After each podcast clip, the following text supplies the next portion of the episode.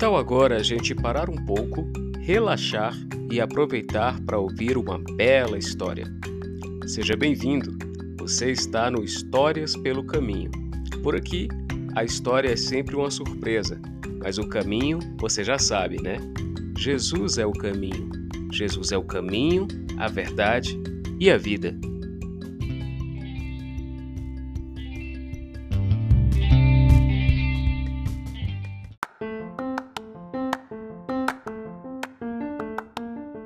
Oi, eu sou o pastor Walter Nor Brandão e hoje eu vou te contar a terceira parte da incrível história de um menino que não gostava nada de regras e decidiu viver a vida como se nenhuma delas existisse.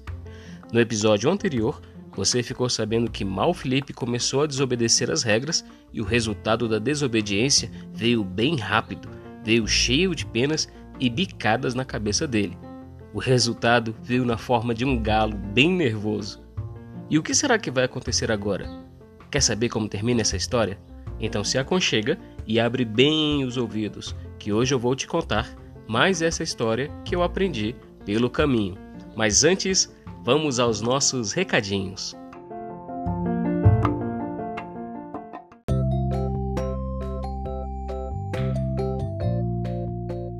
Essa história está dividida em quatro partes e cada parte da história vai ao ar aqui sempre às segundas-feiras, bem cedinho.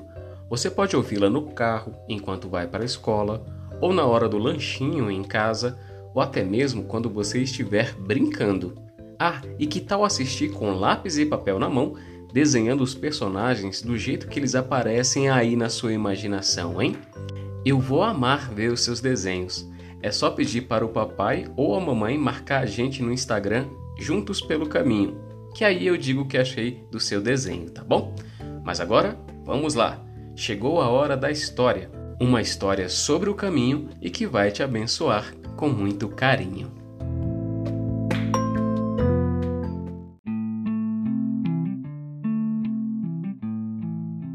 O avô de Filipe começou relembrando o neto sobre o início da história do rei Davi. Então, Filipe, Davi era o mais moço de muitos irmãos e por isso ele fazia um trabalho que os outros achavam muito chato e sem graça. Ele cuidava do rebanho de ovelhas do seu pai e foi ali que Deus o capacitou enquanto ele cumpria uma tarefa que todos consideravam muito simples e de menor importância. Ah, Acho que estou lembrando, vovô. Davi protegeu as ovelhas contra um urso e um leão, não foi? Aí ele ficou forte o bastante para enfrentar o gigante Golias, né? Isso mesmo, Felipe. Mas desta vez, ao invés de pensar em Davi e Golias, vamos pensar nas ovelhas de quem ele cuidava. Você consegue imaginar o que Davi usava para protegê-las? Um cajado. Exatamente. Você já viu um cajado de perto? Eu tenho um ali. Pega lá para mim. Aqui está, vovô. Você está vendo como o cajado é na ponta? Tô vendo sim, vovô. Parece que ele tem um gancho, né? Sim, parece mesmo. Você sabe para que serve esse gancho? Não, vovô. Ela serve para trazer a ovelha para perto do pastor. É assim que ele a guia no caminho certo serve também para tirar a ovelha de uma situação de perigo. Era assim que Davi protegia as ovelhas de seu pai. Ah, é? Eu achava que o cajado era uma arma de Davi, que ele usava para bater no urso e para bater no leão, vovô. Bom, eu acho que servia para isso também. Mas o que você acha que era melhor para as ovelhas? Serem orientadas com o cajado e assim ficarem sempre em um lugar seguro? Ou serem socorridas pelo cajado no momento do ataque do leão e do urso. Era melhor para todo mundo que elas ficassem seguras, né, vovô?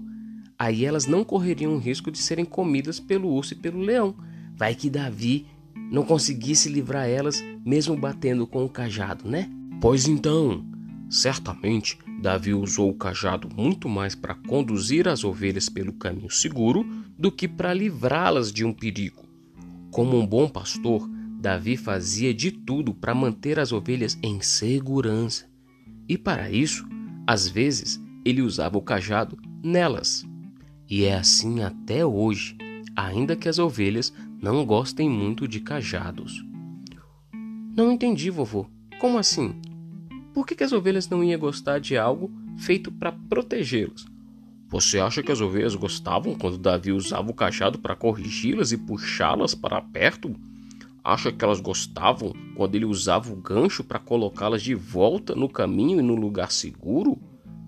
Você acha que elas gostavam quando ele tirava elas do caminho para onde elas queriam ir, mesmo que fosse um lugar arriscado? Acho que não, vovô. Devia incomodar esse gancho aí no pescoço das ovelhas, né? Eu acho que elas não gostavam do cajado. Eu também acho que elas não gostavam. Mas isso era o melhor para elas, não era? Você não acha que era justamente ao fazer isso que Davi demonstrava o seu cuidado e o seu amor com as ovelhas? Com certeza, vovô. Se Davi não se importasse com as ovelhas, ele as deixaria à vontade por aí, correndo o risco de se machucarem ou serem atacadas. As ovelhas até iam gostar, eu acho, porque o cajado não incomodaria mais elas. Mas iam gostar só por um pouco de tempo, porque logo elas iam se meter em alguma encrenca.